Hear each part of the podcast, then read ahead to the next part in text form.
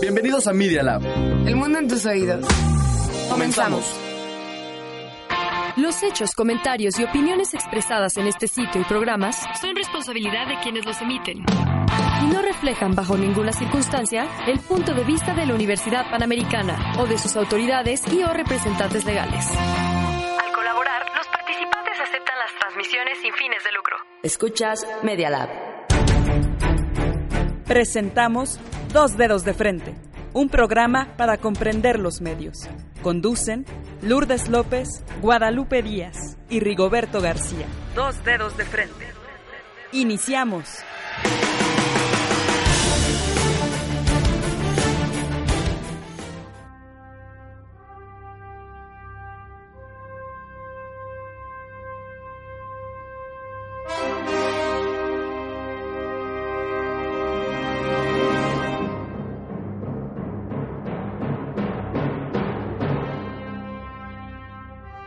2019 justo es el año en que fue recreada la historia de la película de Ridley Scott, Blade Runner, donde los replicantes tratan a toda costa de adquirir dimensiones humanas y de vivir más tiempo del que fueron programados de inicio. Máquinas que adquieren vida como HAL 9000, que somete a los tripulantes de la nave Discovery en 2001 Odisea del Espacio y que hace una crítica al mundo hipertecnificado, regido por códigos binarios, desde donde se construye la realidad de Matrix. En todos estos ejemplos, las máquinas han rebasado nuestra cotidianidad, han alcanzado un papel preponderante y determinista en las sociedades, han puesto en tela de juicio la primacía del hombre racional, pero sobre todo han funcionado para advertirnos de una realidad que puede ser que ya nos haya alcanzado.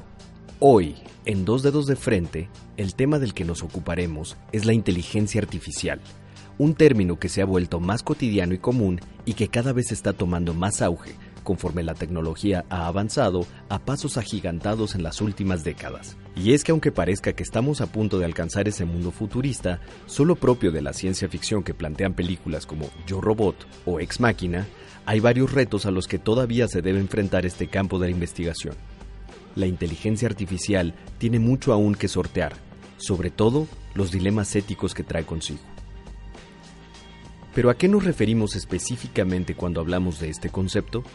Pues no es otra cosa que el diseño de computadoras que se asemejen al funcionamiento del cerebro humano, de tal suerte que sus circuitos simulen las conexiones neuronales y puedan cumplir diversas tareas. En otras palabras, es el desarrollo de métodos y algoritmos que posibiliten que las computadoras puedan comportarse de manera inteligente, que hagan suyos procedimientos y procesos a partir de un conocimiento repetitivo, basado en la experiencia y en el aprendizaje automatizado. Es lo que sucede, por ejemplo, cuando plataformas como Netflix, Spotify o Facebook reciben una retroalimentación constante de la información seleccionada. Escuchar una pista musical varias veces, seleccionar cierto tipo de ofertas audiovisuales en lugar de otras, o darle like a ciertos muros más que a otros suponen una posibilidad para que éstas comiencen a ofertar opciones justamente relacionadas con los gustos y preferencias de sus usuarios. Es así como aprenden estas plataformas y es así como comienzan a establecer procesos interactivos para cubrir diversas necesidades del ser humano y cumplir determinadas funciones. Pero la inteligencia artificial no solo alcanza el mundo de la recreación o el esparcimiento, Aquí y ahora hay muchas opciones donde ésta puede desarrollarse. La agricultura, los servicios financieros, el transporte, la manufactura, incluso el ámbito educativo son algunos de los campos donde diversas aplicaciones están funcionando a partir de las nuevas posibilidades que otorgan estos procesadores. No hace muchos años, en 2016, Sarah O'Connor, que no era la protagonista de Terminator, por muy paradójico que parezca, sino una de las reporteras más reconocidas del periódico The Financial Times, compitió con Emma, una computadora diseñada para hacer análisis, investigación y consulta financiera. La idea era que computadora y reportera escribieran al mismo tiempo una nota sobre índices de empleo en el Reino Unido, pero que luego el editor del periódico identificara cuál correspondía a O'Connor y cuál a Emma. El resultado fue casi previsible la computadora terminó el texto 23 minutos antes que la reportera. Sin embargo, a pesar de que la información era puntual y precisa, carecía de un pequeño detalle. No tenía la estructura de una nota. Quedó pendiente la jerarquización de la información en orden decreciente de importancia, la famosa pirámide invertida. Pareciera ser que este tipo de tecnología, que invadió el tema en películas y libros y que ahora quiere insertarse en nuestra cotidianidad, todavía tiene muchos bemoles por resolver y puede que quizás nunca sean resueltos. El tema de la conciencia, la reflexión sobre la vida, las emociones, el amor, todos esos procesos que también están implicados en ese mapa en el que se mueven nuestras redes neuronales. Todavía no logran ser codificados desde la perspectiva de la inteligencia artificial. ¿Se podrá en algún momento, muchos años después de este 2019, que sirvió de contexto a la primera versión de Blade Runner, que un replicante, como Roy Batty, reflexione sobre la inmediatez, la instantaneidad y la propia existencia, y nos podamos confundir con ellos como lágrimas bajo la lluvia? Esto es Dos Dedos de Frente Acompáñenos.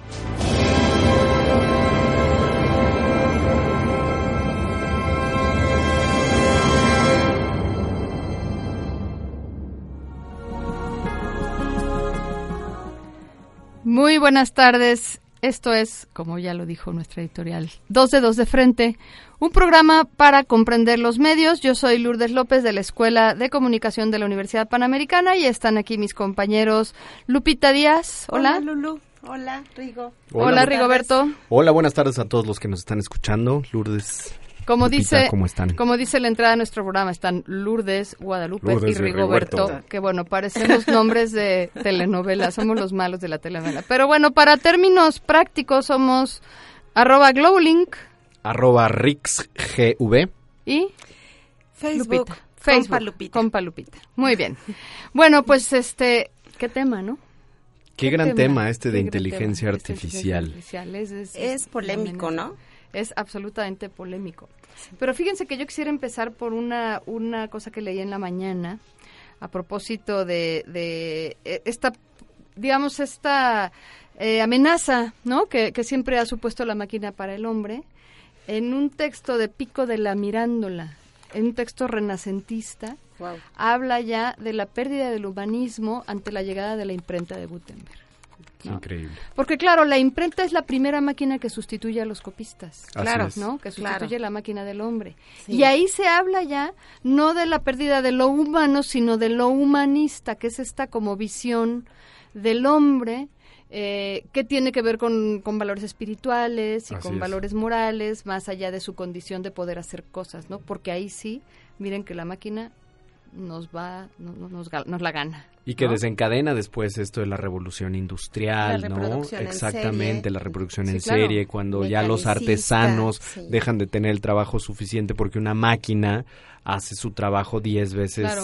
Mejor y en, y en menor tiempo. Sí, hay otro texto bien interesante, ya posterior de Walter Benjamin, que se llama El arte en la época de la reproducción eh, técnica. Y que habla también de cuál es el papel del artista.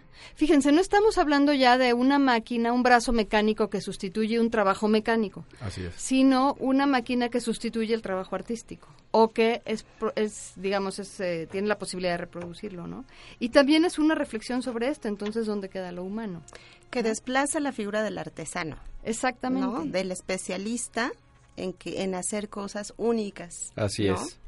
Claro, porque el- esta figura del artesano que prevalece desde los griegos hasta yo creo que el siglo XVIII, que es cuando ya se separan las bellas artes, era el que hacía algo muy bien. O sea, el artista y el artesano eran alguien que, que dominaba una técnica para hacer algo bien hecho. Y podía hacer una columna, una pintura o, o unos zapatos. Y, y- y ¿no? especialista en eso. O sea, no había nadie más que lo pudiera hacer mejor que esa, esa persona, el artesano. Y era un producto único. Único, Claro. exactamente. Pero luego viene esta, esta cuestión de las bellas artes que eh, le da este halo de, a, a la creatividad, a la, a la parte no utilitaria del arte, y ahí es cuando se separan.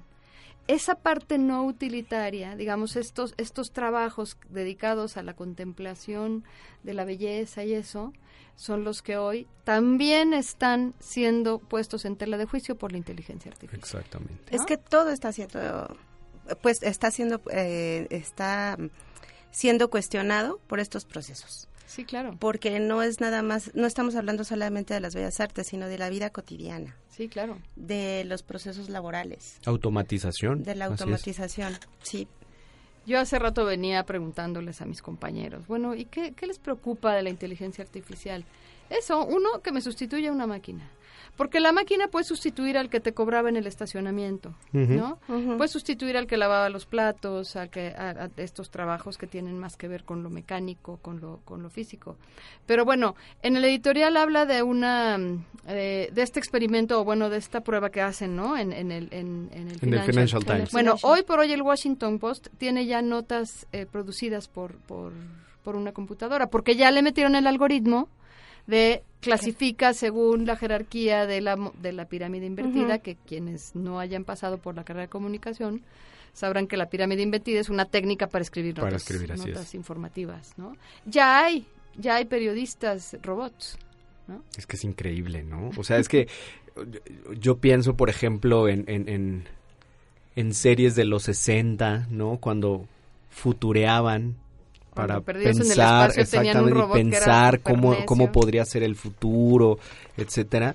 Y hoy se ve muy lejano, pero la verdad es que está aquí, ¿Está aquí, en este momento. O sea, este mismo programa no se transmite por ondas de radio, se transmite por internet. Sí, claro. ¿no? Entonces, y, vamos a ser sustituidos el próximo semestre por, voces, claro, por, por voces digitalizadas y nada más vamos a alimentar el sistema con contenidos. Es que las voces digitalizadas, o sea, las escuchas en cualquier lado, o sea, Siri, eh, cuando la computadora lee sola y te está platicando. ¿no? Oigan, hay una súper, súper dato de, de Siri que también es en estos principios de la inteligencia artificial puesta al servicio de, digamos, de la información o de la orientación ya más especializada, que es, ahorita vemos cómo funciona el algoritmo, el algoritmo. Pero bueno, resulta que cuando Siri empieza en Estados Unidos, la, una organización de psiquiatras, de, de, psiquiatras profesionales, mete una queja muy fuerte para revisar su algoritmo, porque cuando la gente buscaba, la, la gente ponía que se quería suicidar, ¿no? O ponía la palabra suicidio, Siri te recomendaba el puente más cercano de donde podías lanzar. ¿no? Entonces, bueno, Siri, me quiero suicidar, pues aquí en Extremadura tienes un paso a desnivel que te Es que eso, eso suena como terrible y no. Pues, Porque al final, al final te está dando un dato, tú estás pidiendo un dato.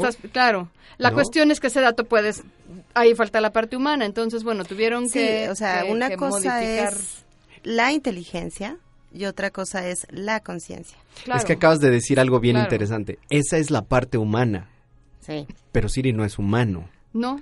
Entonces tuvieron que, que, darle más información a Siri para detectar no solamente la palabra suicidio, sino la intención de alguien que se quiere suicidar de qué forma se estructuran esas palabras, cuáles son las claves, cómo las clasifica, para entonces, ahora sí, si tú le dices a Siri que te quieres suicidar, te manda a un centro de orientación. Es que es como Waze, por ejemplo, ¿no? Waze le pones el lugar al que quieres llegar y no le importa si tienes que atravesar Tepito y el queso y la no sé qué colonia. O sea, te, pues esta es la ruta más cercana. Lo que pase alrededor, pues Claro, pues ya, si, no llegas, si cruzas la Buenos Aires y llegas sin tapones, pues es tu problema. Ese ya es tu problema. Pero, pero hay otra, por ejemplo, eh, Google Maps está programada para no llevarte por calles pequeñas.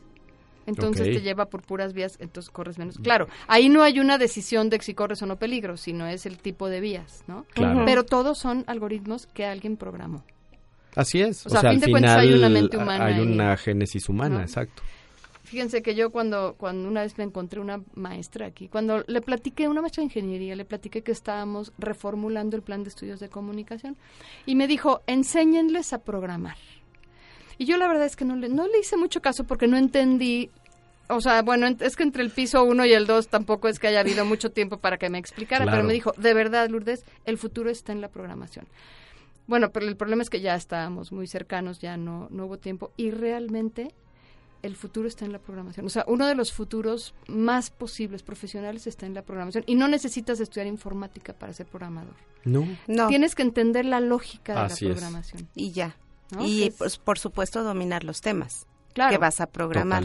¿no? Volverte un especialista en ellos y ver cómo los metes en un algoritmo o en un programa específico, pero entonces ya, ya con ello ya tienes una posibilidad de desarrollo profesional importante. Totalmente. claro. Fíjense que en el libro de Sálvese quien pueda, que yo se los recomiendo mucho a nuestros radioescuchas, el, se llama a todos ellos, a todos, ellos se llama Sálvese quien pueda el futuro del trabajo en, en, en, el mundo, en la era, perdón, en la era de la informática o de la, de la inteligencia artificial. Eh, está Andrés Oppenheimer hablando con un profesor de Oxford precisamente sobre la inteligencia artificial y este cuate le dice que realmente pues el futuro está en la programación y entonces le dice, ok, entonces estamos yendo hacia una sociedad, se los voy a leer y para que se arranquen por ahí. Para que se den un quemón. Para que se den un quemón. Estamos yendo hasta una, hacia una sociedad en la que quienes no trabajen de programadores de algoritmos serán profesores de Zumba, le pregunté. Frey respondió que aunque sería exagerado decir que los profesores de Zumba se convertirán en una de las mayores ocupaciones del futuro, cuando examinamos cuáles trabajos han sido los que han tenido mayor crecimiento en los últimos cinco años, ese fue uno de ellos, el de los profesores de Zumba. Y agregó, creo que la mayor parte de los nuevos empleos va a estar asociada con las con categorías relacionadas con ese tipo de servicios personales, ¿no? Qué increíble. Entonces, bueno, pues o, programas, eh, algoritmos, o das clases de zumba. No, no, es, no está mal, ¿no? Híjole. Ya, ya. ¿Cómo era la aplicación para el puente? Servicio a domicilio. o le preguntas así de dónde te avientas, ¿no? Que no me vaya a doler tanto el, el ranazo. Fíjate que hay un libro que habla de algo parecido, El fin del trabajo, nuevas tecnologías contra puestos de trabajo. Y ahí dicen también algo muy similar, ¿no? Una va a haber una élite muy bien informada que controlará y gestionará la economía global y un creciente número de trabajadores permanentemente desplazados por que son sustituidos por las máquinas. Claro, claro. Es que claro. Por ejemplo, las agencias de viajes. ¿no? Tú, tú tenías que recurrir, si querías, dijo, no para ir a, a Guadalajara o a Moroleón, pero si querías hacer un viaje a Europa, era, era humanamente imposible programarte un viaje de dos semanas si no, si no era a través de una agencia. Claro. ¿No? Que te compraba los boletos de avión, que te tramitaba visas, no sé qué. etcétera. Bueno, hoy no es solamente lo puedes hacer desde Internet, sino que Internet te lee. Eh, Internet ya sabe quién eres, ¿no? Gracias a, y te recomienda. Te recomienda, te, te ataca, te dice, te pone, te lee la mente, se, se, se porque además hay un, toda una tecnología para la previsión, ¿no? Así es. Tú estás buscando otra cosa y te despliega y te dice, mira, esto es lo que necesitas. Entonces tú puedes comprar boletos para entrar al teatro en cualquier lugar del mundo mientras estás, este, o sea, desde que estás planeando tu Es que claro, o sea, tú ibas, por ejemplo, a Nueva York y decías, quiero entrar a ver X musical y sóplate la, la fila. Claro. Para ver si, encuentras, ¿no? Y ahora, antes de irte a tu de viaje, ya, tienes, los boletos. Ya tienes todo.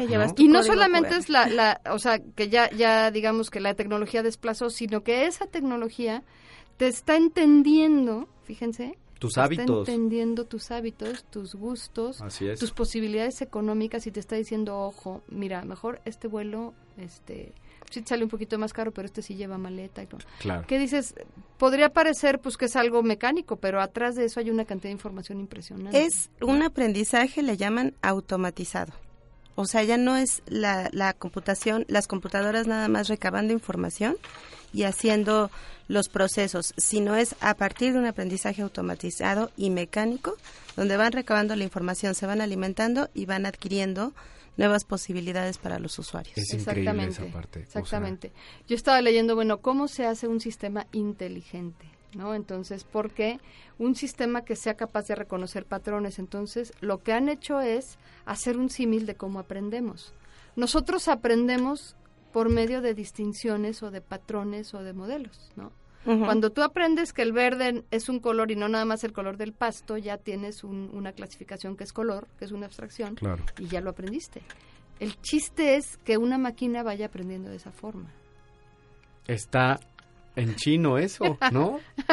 Puede ser en chino, en alemán, en el idioma que quieras. O binario, ¿no? De, de, ah, además, todo es uno o dos, uno o dos, ¿no? Pero entonces, el, o sea, se supone que tú tienes que, o sea, que lograr que tu máquina reconozca patrones, imágenes o sonidos este, para que entonces al recibir información del mundo exterior, es decir, lo que alimenta la máquina, lo que sí hace un humano alimentar la máquina, lo pueda ir clasificando, que es el principio de Montessori para, para y de Piaget. Claro, claro, claro, La estantería que tienes en la cabeza para ir acomodando las cosas. Es impresionante. Aprendizaje a partir de la experiencia. Exactamente. Y luego dice, queremos que también, o sea, no solamente queremos que, que clasifique, sino que razone, y para eso tiene que ser capaz de crear conocimiento. Entonces, a través de los años se ha logrado eh, que esta clasificación no solamente clasifique en función de algún, de, por, ejemplo, bueno o malo, blanco y negro, sino que tenga una lógica que le llaman, o sea, por ejemplo, va a llover y si va a caer una gota, te recomiendo usar paraguas. No, puede ser capaz de decir va a llover, pero poquito, ¿no? Ahorita vamos, a seguir platicando esto, vamos a vamos a hacer un corte, esto es dos dedos frente de, dos dedos de frente, ya no sé ni en qué programa esto, es que estoy muy espantado de todas estas cosas. Síganos en medialab.up.edu.mx y en Facebook Medialab UPMX, dos dedos frentes. Volvemos.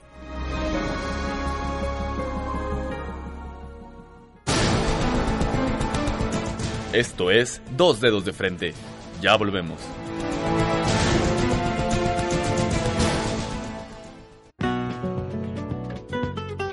Saludos a todos, soy la doctora María Molina, directora del Museo Universidad Panamericana. Les invito a escuchar nuestro programa Museos con Teleobjetivo todos los martes a la una de la tarde. Estaremos con ustedes para mostrarles de la forma más cercana posible cómo son los museos y las colecciones de arte e historia por dentro. Aplicaremos un teleobjetivo con lentes de aumento para ver más allá de lo que ven nuestros ojos a simple vista. Entrevistas a fondo con los responsables de los museos los museos vistos con Zoom. Museos con teleobjetivo por Media Lab.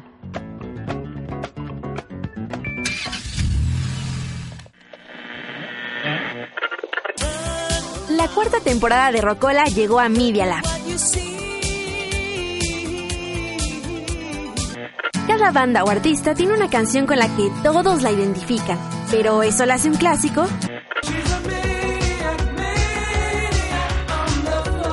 No dejes de cantar y averígualo en Rocola, todos los lunes de 12 a 1 de la tarde.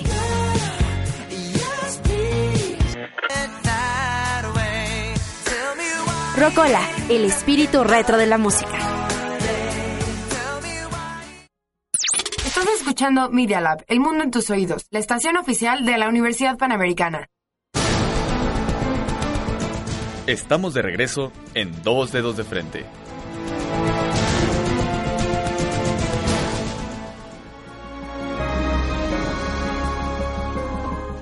Estamos de vuelta en Dos Dedos de Frente. Están con nosotros Lourdes López, Lupita Díaz y en la producción Aldo González y Paula, Culebro. Aquí, están ayudándonos. Muchas gracias. Síganos, síganos en medialab.up.edu.mx y en Facebook Medialab UPMX. El tema del día de hoy es inteligencia artificial y vamos a platicar un poco de cómo la inteligencia artificial ha impactado en los medios.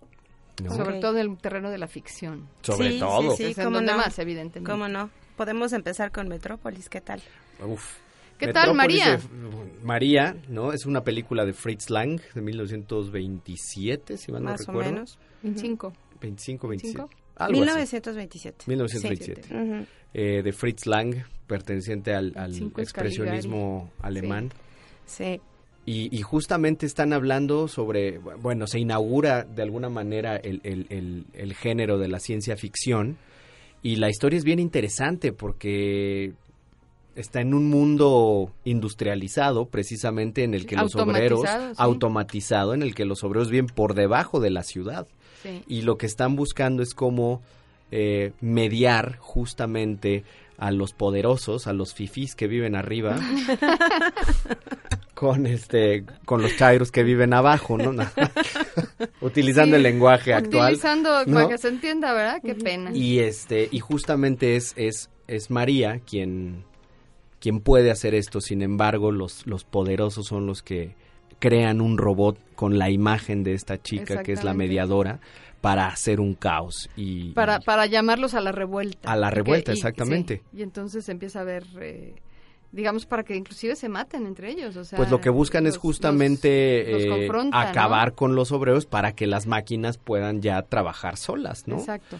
Lo curioso es que en esa en esa transformación del robot que se parece mucho a Tripio, ese robot que sale ahí. Se parece a Tripio. Se parece, bueno, más bien Tripio se parece a ese robot. Exacto. claro, ligeramente antes. Un poquito antes. Este, la, la, me acuerdo que la cubren así con unos aros como como de magnetismo y se convierte en, en esta mujer que es María, pero ahora robot, pero es un robot que empieza a tomar sus propias decisiones y que empieza a llevar a la que empieza a convencer a la gente, ¿no? Es decir, no es un robot que como la robotina de los de los, supersónicos, ¿no? O es, es, un robot que, que transmite emociones humanas. Y que hace allí, por el final de la película, un baile medio exótico. Un, baile que llega a ser hasta porno para la época. Exactamente, para la época. Sí, y, yo creo que en este tenor van muchos de los robots famosos que han prevalecido en la ciencia ficción, ¿no? Por ejemplo, en Blade Runner. En Blade Runner el tema es cómo ellos pueden ir adquiriendo dimensiones humanas. Los replicantes. ¿No? Los replicantes. Hasta que tratan tratan de salirse de su propia programación. Exacto. ¿no? Tratan de convertirse en, individuos autónomos, como Pinocho. Como Pinocho. Exactamente, que justamente Pinocho. de verdad, claro. Hay una película que es Inteligencia Artificial, precisamente dirigida por Spielberg. y es un, chavito. que es Pinocho. Y es un robot hecho para, para quien no pueda tener hijos. Ajá y es un niño que puede dar amor. Exactamente. ¿No? Y que es un pinochito porque un día descubre que no es que no es un niño de verdad. Un niño de verdad.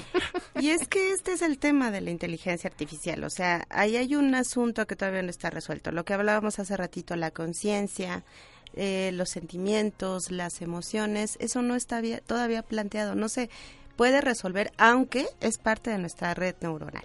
O sea, sí está involucrada ahí nuestra, sí está involucrada y se y se acerca más, o sea, eh, digamos que cada vez hay más, em, digamos, menos distancia entre lo que es un robot y la mente humana en ese sentido, sí. ¿no? La mente humana puede, por ejemplo, Siri, no sé si vieron esta película que se llama Ella. Hair, sí, claro. claro. Que del, del, cuate que literal acaba enamorado. ¿No? Acaba enamorado. Es que te enamoras, de, verdad te enamoras de, la voz, de, la voz. Porque es, es una opción para la soledad.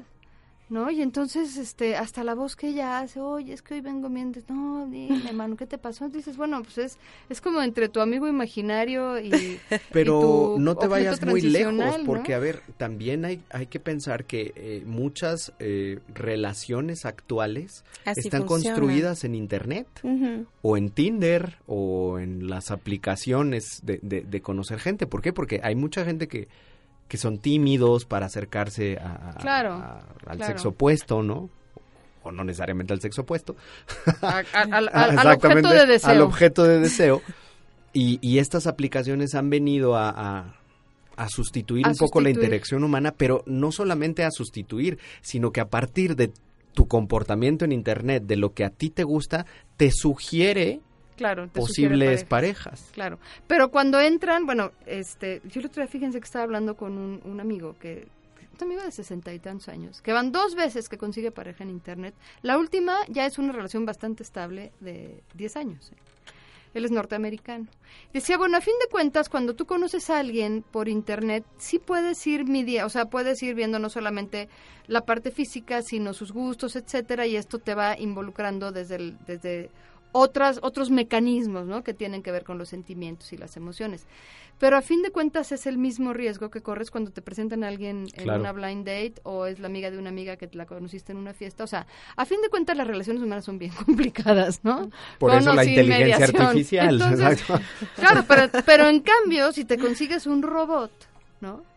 Que, que, que te sabe leer perfectamente, pues va a llegar un momento en que el, príncipe azul va a ser un robot. En Japón, por ejemplo, perdón, Lupita, en Japón ah, venden un, una muñequita de estas como anime que es un holograma. Y eh, cuando llegan, en Japón hay como broncas de soledad. De soledad muy fuertes. Como que los hombres no se relacionan del todo con las mujeres y viceversa. Y la presión social que tienen ahí por el trabajo, por los estudios, es brutal y entonces a muchos no les da el tiempo para tener una pareja.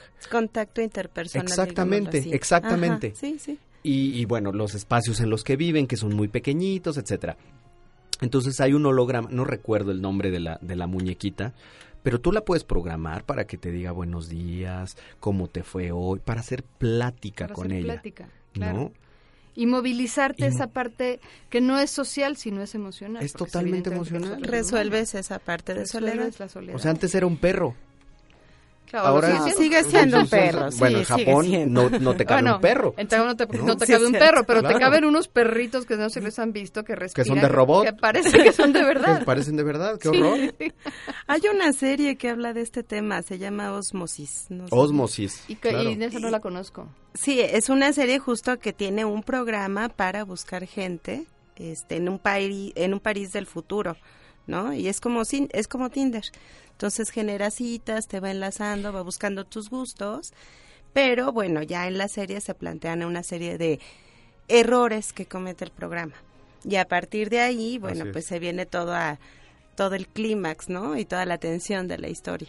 Es que hay una de las partes más importantes de la programación es programar a la máquina para que detecte tus propios errores al programar.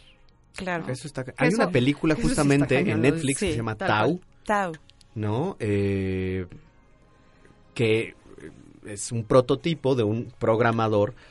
Eh, Tao empieza a ser consciente de esto y, empieza a darse cuenta que su programador no es una buena persona. Ándale, pues. Y entonces se trata de rebelar contra él y el programador lo lastima quitándole códigos para que se le olviden ciertas cosas. Entonces, la paradoja de la creación. Es increíble. es como seis personajes en busca de su autor, de Luis Pirandello, ¿no? que se le empiezan a salir del guacal los, personajes al autor porque dice, a ver, a mí no me gusta lo que este cuate está escribiendo de mi vida. Claro, claro. Esta es un poco la, la máquina, pero pero que una máquina, o sea, ha llegado un momento en que tienen que desconectar a, ciertas máquinas que empiezan a programarse solas. Hace poco sucedió eso, ¿no? que empezó a programarse solita empezó a programarse dijeron, solita, mejor la quitamos. Mejor la desconectamos. No, porque claro, tiene ya tal cantidad de información y de posibilidades de jugar con ella que está trascendiendo la mente de su propio programador. Eso es, eso es temible. eso sí da mello. Pero que es la premisa de Terminator.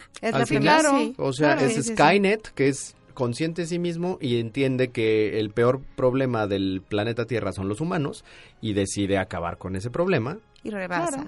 Y, destruir a la, raza humana. y otra vez es este pensamiento binario. O sea, nosotros cuando estamos enfermos, ¿qué hacemos? Nos tomamos un medicamento para sacar los bichos, ¿no? Un, un, un, antibiótico, un antibiótico ¿no? Exactamente. Y entonces, ¿qué es lo que decide una máquina? Claro, hay una enfermedad, tengo que echarle un antibiótico. claro para acabar con toda esa y la historia, así es. Híjoles, pero no nos vayamos tan lejos. Mejor vamos a hablar de algunas bondades que pueda tener esto. Claro, que, no, que no todo debe ser No, bueno, es una maravilla. Es lo que decíamos, apocalíptico e, e integrado.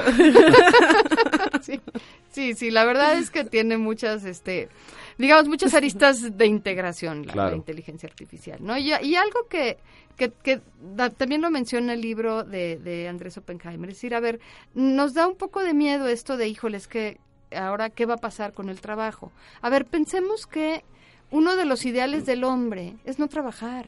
Claro, volver, su volver a los griegos clásicos, claro, o sea, podías poner a meditar. tener, tener esos espacios de ocio.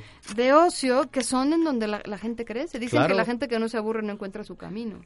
Claro. Entonces, estos espacios de ocio que eran solamente como propios de los ricos, de los aristócratas, porque esos para para ellos el trabajo no existía, existía el trabajo de los demás, ¿no? Que un, maestro justo decía que, como dicen que el ocio es la madre de todos los vicios, pero también es la madre de toda la inteligencia, o sea, de todas las virtudes, De todas las virtudes, sí, entonces... Porque estás pensando. Y de grandes procesos creativos, sí, claro. Claro. La cuestión es cómo, cómo reorganizar nuestras vidas para trabajar menos, o sea, para, para dejarle buena parte de nuestro trabajo a los algoritmos, a la inteligencia, a las computadoras, a generar riqueza al final. Y generar otras cosas, ¿no? Es realmente es una oportunidad que estamos empezando a tener quienes estamos en estas generaciones, que todavía nos toca, pero más los chavos, ¿no? Por supuesto. Este... Uno porque ya va de salida. Ay, sí. sí, ya. Oye, tú vas de salida, pero de tu clase de esta cabina. Yo porque ya viví, ¿no? Todos los de aquí ya no, Bueno, decidió, o sea, en realidad un niño de dos, de dos días ya vivió, ¿no? Ya, exacto. Como una vez, bueno, esto no tiene que ver, pues un chiste, una vez llegaba un producto para mujeres de cierta edad. O sea, bueno, cualquier mujer tiene cierta edad. Pues sí. ¿No? O sea, mientras haya nacido tiene cierta edad. Y no se haya muerto ya tiene cierta edad. y además ahora los 40 son los nuevos 20. entonces podemos volver a empezar. No hay problema. Un día le deberíamos de dedicar un programa a estas mentiras sobre la edad. Sí, ¿verdad? Sí, este, al miedo a envejecer. Y me ayudaría mucho a mí. claro. a ver, los 40 son los nuevos 20, ni lo mande Dios. O sea, ¿quién, quién a sus 40 años quiere regresar, a los años 20? claro. A mis 40 está reggaetoneando. Que te presenten al chavo en la... no, no, no, no, Demasiado conflicto existencial. Claro, los 40 son los 40 y los 50 son los 50, punto. hay que disfrutarlos como tal. Regresemos a la inteligencia. Regresemos a la inteligencia artificial. Bueno, series, series, películas, eso es lo bonito. Ok, series bueno, tenemos Humans, eh, Westworld, Black Mirror, por supuesto. Esa es la serie. Esa es la serie. Osmosis. Oye, fíjate que Black Mirror, volviendo a esto de las parejas, en la primera temporada está la del chavo que se, que se muere y lo, y lo por un robot. Es impresionante porque ahí el tema es que ella envejece y él no. Sí. ¿no? Entonces, este, todavía no estaba tan, tan, digamos, tan desarrollada la, la, programación como para que también el robot envejezca. Pero también ahí el tema era que el, el robot era demasiado complaciente.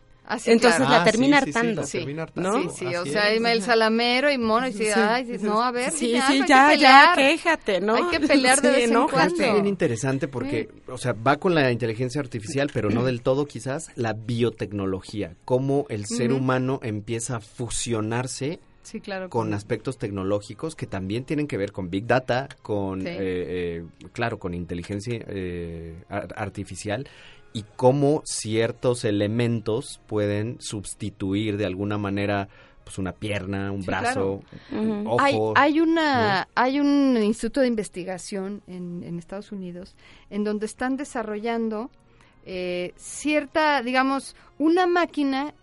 Ellos son optometristas, oculistas, gente que, oftalmólogos que se dedica a los ojos, ¿no? Están desarrollando una máquina capaz de operar el ojo. Entonces estamos desarrollando la máquina que nos va a sustituir a nosotros, pero nadie más que nosotros la puede desarrollar. ¿no? Entonces puede operar un ojo con una, porque bueno, corres el peligro de cortar un nervio, de la, máquina puede hacerlo con cero error, ¿no? Pero la paradoja es que si no la crean ellos, no, nadie más tiene el conocimiento para crearla. Pero cuando esa máquina esté lista, ellos tienen que estar listos para vérselas con otra cosa. Ellos tienen que estar ya un paso adelante. o tres, por lo menos. Porque si no, decir que deprimente, mi propia máquina me, dejó sin chamba, ¿no? Claro. pues ayer estaría el reto para todos nosotros, ¿no? Claro, claro. Como ir un paso adelante de la tecnología. Hay un, hay un. No sé si eso sea. Hay un robotito, un pues maestro. tendría que ser, ¿no? Para, para los colegas docentes, hay un maestro que se llama Einstein, es un robotito que enseña álgebra. Y entonces eh, te enseña un problema y si no lo entiendes tiene infinitas posibilidades de enseñártelo de, de, de, distinta manera.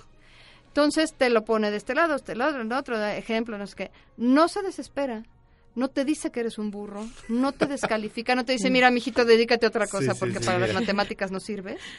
Entonces, bueno, si a eso le suena... No te reprueba de manera injusta. No te reprueba, no te frustra y, y, y puede buscar hasta el infinito hasta que lo entiendas, ¿no? Habrá gente que se tarde tres añitos ahí con sí, el claro, el robot, claro, hasta que, sea, hasta que el robot explote o algo así. Es un posgrado en Einstein. Exactamente. Pero bueno, la cuestión es que cuando nosotros tengamos un robot que nos puede sustituir en el aula, tenemos que estar más allá del aula. Tenemos que, o sea, la cuestión es que los humanos nos tenemos que adelantar a nuestra propia inteligencia artificial. Es que creo que los humanos tenemos que ser más humanos.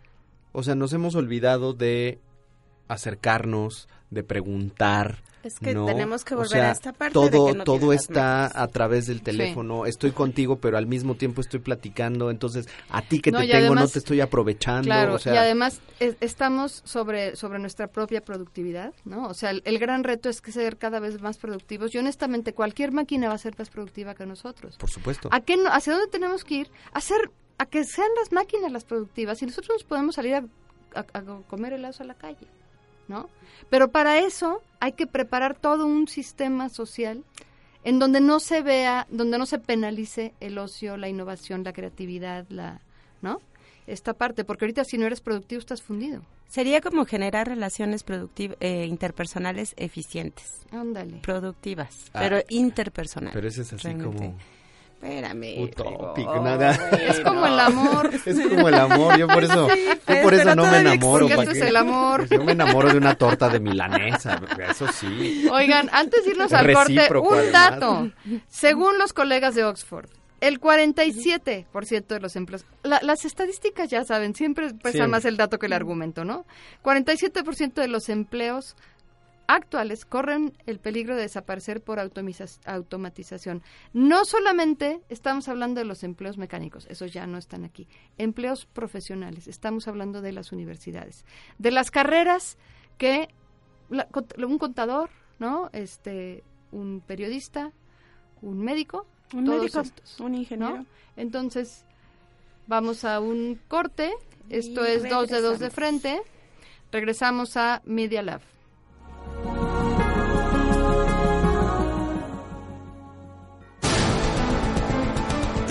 Esto es Dos Dedos de Frente. Ya volvemos.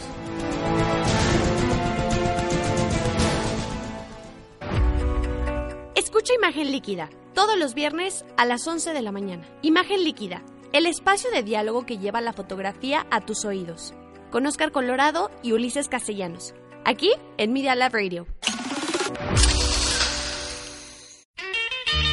Coffee Break, lunes y jueves de 12 a 1 de la tarde. Solo por Media Lab.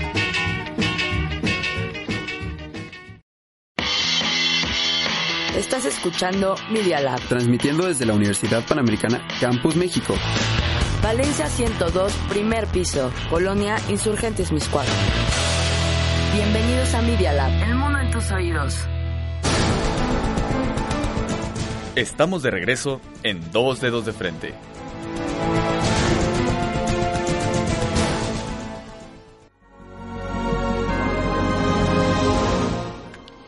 Pues estamos aquí de regreso en Dos Dedos de Frente. Lulo López, Rigo. Aquí seguimos. Inteligencia artificial es el tema. Que eh, justo estábamos platicando ahorita de cómo eh, acercarnos nosotros como maestros a los alumnos para tratar de eh, postergar lo más que se pueda la invasión de la inteligencia artificial a las aulas, eh, en el mal sentido, digamos. que no llegue un Einstein. Exactamente. Darles la bienvenida para que nosotros podamos dedicarnos Claro, y, y, tiene que ver mucho con este, de, con este asunto de, de ser de darles una educación personalizada, de, volver a ser personas. Y, justo platicaba algo relacionado con, con, en la clase que tuve ahorita de narrativa audiovisual. Por cierto, yo doy la clase de narrativa audiovisual todos los miércoles y viernes de dos y media a cuatro de la tarde. Vengan Quien quiera estar ahí, se pone muy buena. Se pone muy buena. Estamos hablando sobre cómo ya no nos damos permiso de ver una película completa en el tiempo que dura la película. ¿Por qué? Porque estamos viendo una película, pero al mismo tiempo estamos contestando un mensaje WhatsApp y al mismo tiempo estamos siguiendo las stories en Instagram y le ponemos pausa y entonces te paras a la cocina, regresas. Eh, te iba a decir que hablan por teléfono, pero ya no hablan por teléfono. Por cierto, los celulares sirven para hablar, ¿no? si tú le pones... sí sirven para eso. Si marcas un teléfono y te, contestan, en tiempo real. Y no es Siri. En tiempo real. Sí, no es Siri, no, es Alexa. eso, entonces, eso está bien loco, ¿no? Ya, yo creo que las nuevas generaciones no saben que que, para eso sirve un teléfono, ¿no? Primordialmente es para hablar por él. Y que este, antes había unos marmotretos enormes que eran como los celulares. es divertidísimo porque mandan una voice note y demandan que se les conteste de inmediato. En ese momento. En ese momento. Y chato, no es más fácil hablar por teléfono. sí, claro. Te contestan ahí. Claro, te contestan. sí, inmediato. Oye, pero fíjate, hablando de teléfonos celulares, yo hace poco fui a un, a un eh, concierto que dirigió Alondra de la Parra con su propia, mm, eh, eh, ¿cómo se dice?, orquesta. Y estaban presentando la inconclusa, una, una sinfonía inconclusa de Schubert que con un teléfono celular la completaron. Ah. Con un Huawei metieron toda la sinfonía, metieron las pues las escalas, la, lógica, claro. la completa. Encontró el patrón. Claro, encontró el patrón, la completa, la, la bueno, obviamente hacen toda la, la orquestación, y la presenta Londres La Parra. Entonces yo pues puse eso, la verdad es que a mí me gustó mucho y lo puse en mis redes sociales y pues hay algunos músicos puristas que decían, ah, neta, ¿no? O sea, la completó, la completó. Es que la música no deja de ser algo Porque la música es matemática. Así es. Claro, Como no sea, el, o sea, como el verso libre en la música o la música de John Cage, esa música que todavía seguía un, un, un, patrón de composición, pues la pudo, la pudo, pero además fue un celular Huawei. No, yo no trabajo para Huawei, ni, ojalá y lo hiciera porque, porque parece ser que vienen rusos. Se buscan patrocinadores. es que tienes razón, o sea, eh, si, tú, si pensamos, por ejemplo, en, música que es muy básica, por ejemplo, el punk, que tiene muy pocas... Eh, claro, que tiene dos acordes. Que tiene dos, dos o tres acordes. Es todavía más fácil de estar replicando. Claro, o sea, por eso hay, lo que les decía al principio, el, trabajo artístico también lo puede hacer una computadora. O sea, la computadora te puede generar una imagen bellísima o te puede hacer una composición musical. Exactamente. Entonces ya están sustituyendo esta parte creativa que no humana, pero sí la parte de generación de nuevas propuestas plásticas o de nuevas propuestas musicales. Ahora, ¿quién es el artista? Por ejemplo, ¿la máquina o el que diseñó la máquina? Exactamente, exactamente. Porque al final el que diseña la máquina, pues la diseña. Exacto. El que hace la obra. Es como Jepet, claro. Exacto. a fin de cuentas es la, es la mente. Por eso la mente que programa el robot tiene que ir adelante del robot. Tiene que ver qué sigue. ¿No? Antes de que el robot tiene que ir un paso adelante, pero a lo mejor también no debería de haber esta competencia entre máquinas y humanos. Bueno, eso sería. Es que tendría que ser una simbiosis. El problema es que el, el, el, robot o la inteligencia artificial de repente nos vea como seres humanos como un como una raza menor. Como una raza menor, o como una raza destructiva. O, como una raza destructiva. A ver, que lo somos. Que irrumpe sus propios procesos. Y entonces ahí, pues sí, lo que tendríamos que transformar es estas dinámicas sociales. se acuerdan de, este... autodestructivas. Sí, es que es cierto. ¿No? Ahí tenemos al Amazon. El robot este que, es una mujer, no sé si lo vieron, que le preguntaron, oye, ¿y vas a destruir eventualmente a los humanos? Y dijo que sí. Claro, o sea, es un robot que está aprendiendo a comunicarse con los seres humanos tiene respuestas binarias, pero también puede procesar otro tipo de preguntas para contestarte y le preguntaron en un programa de televisión en vivo, ¿quieres, ¿quieres destruir a los seres humanos? Dijo, sí. Pues sí, porque eso es lo que yo he aprendido de ellos. Claro. ¿no?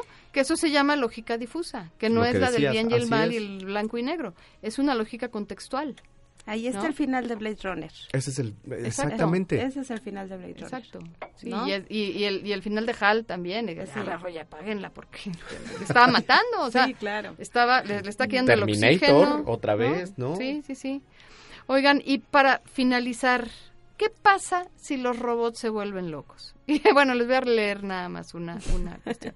En 2018, la noticia de que Alexa que por cierto, Alexa está cada vez más sustituyendo a la mamá en el apoyo a las tareas de los niños en las tardes. Ay, Alexa, ¿cuál es la capital de no sé qué? Pum, y ahí la hacen, ¿no?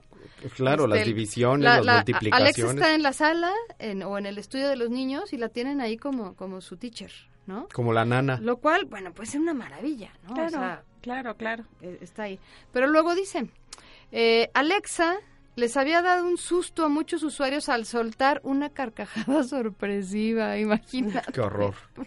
Que de repente se muere de la risa la máquina y tú no le preguntaste nada ni dijiste ningún chiste. La noticia. Ya mi mamá lo hubiera desconectado y la tira. Bueno, primero le echa agua bendita y luego ya la tira, la quema. ¿No? Seguro. Entonces, bueno, Alexa ya sabes, o sea, se, oye tu voz y se enciende, le puedes decir, ponme tal música, ya cállate, pídeme una pizza, etcétera, ¿no? Es uno de los asistentes más completos, ¿no? Pero ¿qué sucede cuando la máquina genera información sin que haya recibido el input del usuario, sino otras cosas? O sea, literal, al soltar la carcajada es porque se le hizo bolas el algoritmo. Sí, algo ha de haber pasado. Y hay un capítulo de Black Mirror, el de la muñeca rockera. Ah, ese no lo he visto. No lo has visto, la tercera temporada, que creo que tiene, habla de eso. Sí, de ya un robot que se vuelve loco. Que se vuelve loco, que tiene otro impulso, que no es la voz de su usuario y entonces en Enloquece. Imagínate un robot que oye voces. Claro. O sea, que, que, que acaba siendo tan humano que oye es voces. esquizofrénico. bueno, pasa en Los Simpson, como pasa todo en Los Simpson. Van a la tierra de Tommy Daly, todo por ahí, y los robots se vuelven locos, justamente. bueno, yo tengo, el no el Alexa, el, el, el, el de Google, y lo tenía en mi cuarto. Y tuvo unas cinco veces que sucedió que se prendía a las 3 de la mañana y ya sabes con esto de las películas de terror de las 3 de la mañana que es la hora del diablo claro. que alerta sísmica ni que nada exactamente y se prendía y te decía no entendí bien lo que me dijiste y yo ay qué miedo. Ahora está en mi oficina no claro, y ahí ya sé que, se, prenda a la hora que quiera ya no hay ningún problema. Es como el Pues Furby exacto. que a medianoche decía fiesta ¿Qué onda? se despertaba bueno otra vez agua bendita y lo quemas pues. oigan pero lo impresionante es que Alexa hoy está en más de 20 millones de hogares estadounidenses y México va a la alza en, en el uso de Alexa. El uso de Alexa por los niños. ¿no? Que eso Claro. sí, sí tiene mucho que ver en cómo van a aprender los niños, qué tan independientes o qué tan autogestivos van a ser los niños con su propio aprendizaje si tienen alguien que les puede inclusive resolver los problemas de matemáticas. Pues es que ya como papá te ahorraste hasta el profesor, este, Hasta las clases clases extras, particulares. claro. Sí, la nana, ¿no? Y De el las cuales tiempo yo que se la pasa en el Claro. Xbox, etcétera. Pero ¿quién va, ¿quién va a aprender algo si le dices, ay Alex, a ver, Juanito fue al mercado y compró cinco manzanas y se le cayeron dos en el camión, ¿cuántas quedan? Le quedan tres, mijito. Ah, Ok, perfecto. Y. El niño no está haciendo ningún razonamiento. No. ¿no? El Pero es que está sucediendo, o sea, yo... o sea, Sin Alexa o con Alexa de todos es modos. que no, mira, no, no sí, el- el, ejemplo básico tener. es de cuántos números de teléfono te sabes hoy El mío. y, y a El de duras penas y El hace mío y el de mi esposo. ¿qué, 15 Ah, años yo me sabía todo. todos Claro. de Todos, memoria todos. ¿no? y hoy ya no yo no me sé ningún teléfono Eso, pero, pero no está mal. ¿No? O sea, ahorita lo que hay que guardar es el pago creo que lo que está mal es que dejamos de ejercitar Exactamente. el ¿De qué otra memoria. forma lo ejercitamos? Porque a lo mejor si ya tengo una agenda este, en mi celular, ¿para qué me aprendo tanto celular? Claro. ¿No? Pero entonces, ¿cómo vas más allá? Bueno, esta memoria o este espacio que yo tengo en mi disco duro, en mi cerebro, que es infinito por cierto entonces lo puedo utilizar para otras cosas. Son- Claro. El problema es cuando no tienes otro... Sí, yo tengo gigas ilimitados. Creo que no tengo sé, como punto pero, 5% pero cada fin de semana te un montón de gigas. No, ¿Verdad? chale, ya te mataste Ya. no sé cuántos, ¿no? eran ilimitados hoy ya no lo son Oigan, bueno, para terminar, trabajos del futuro, los que tengan que ver con eso. Cuestiones personalizadas, ¿no? claro totalmente Que, y eso cuando el futuro nos alcance, porque el, el- cada vez es más personalizado el servicio de información de o cualquier hasta medio. que el robot tenga las posibilidades de darte algo personalizado. Personalizado. Exactamente. ¿No? Y que te dé tus propias clases, que, que, que vía de un holograma te salga tu maestro de zumba para ti, que eres, que te duele una rodilla y que pesas tanto y que tal, ¿no? Esa es una. Lo- la innovación. ¿no? Claro. Ese es- Eh, el análisis médico de ciertos, los diagnósticos, por ejemplo, médicos, que pueden ser todavía más, no más llegan. ¿no? Sí, todavía no llegan a eso, pero por ejemplo ahorita sí hay muchas páginas, si algo ha crecido en internet son las páginas de consulta médica en donde Tú pones tus ya, síntomas. en, donde ya no y- o metes tus análisis y ya hay un, un Un diagnóstico. un diagnóstico que no se le llama así, es como un poco las, las farmacias similares que te ponen orientación médica para no poner consulta porque el compromiso es muy grande, ¿no? Entonces, la responsabilidad de una consulta es otra. Aquí es orientativo y es, o sea, y te, te dice, a ver, esto no es, consulta a tu médico, pero Exacto, bueno, pero podría tienes ser hepatitis, exacto ¿no? Este, cada vez, cada te vez quedan más. tres días de vida pero Sí, pero bueno, si, Consulta a quieres, tu si médico. quieres corroborarlo con tu Exacto. médico, te va, te va a sacar Oye, una lana. y la funeraria más cercana te queda No, estos son los paquetes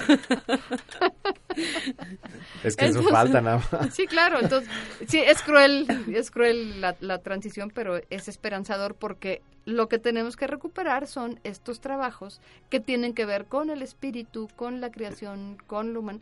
Tendríamos que volver a la filosofía. claro O sea, las máquinas todavía no no producen Sí, a la reflexión filosófica, A la reflexión filosófica. a sensibilizarte a con lo que sucede afuera. Sí, sí, sí. La parte más humana.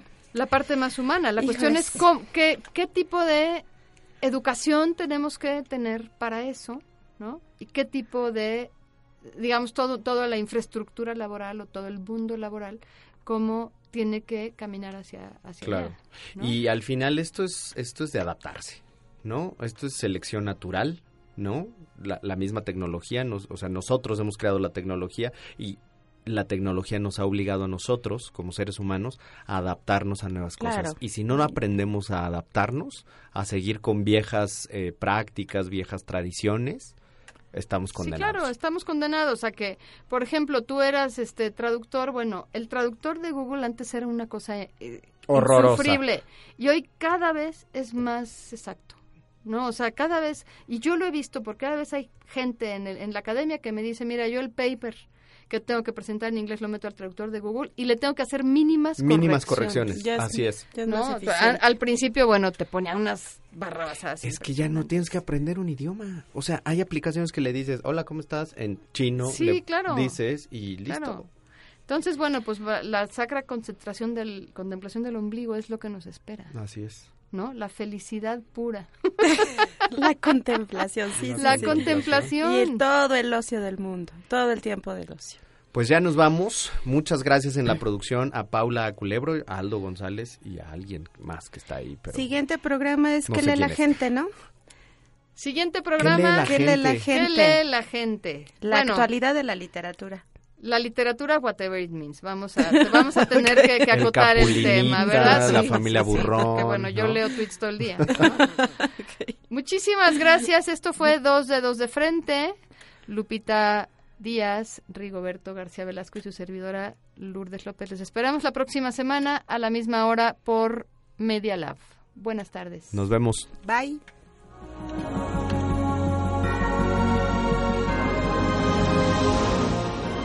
Producción Paula Culebro Gamar. Producción general Aldo González Alcino.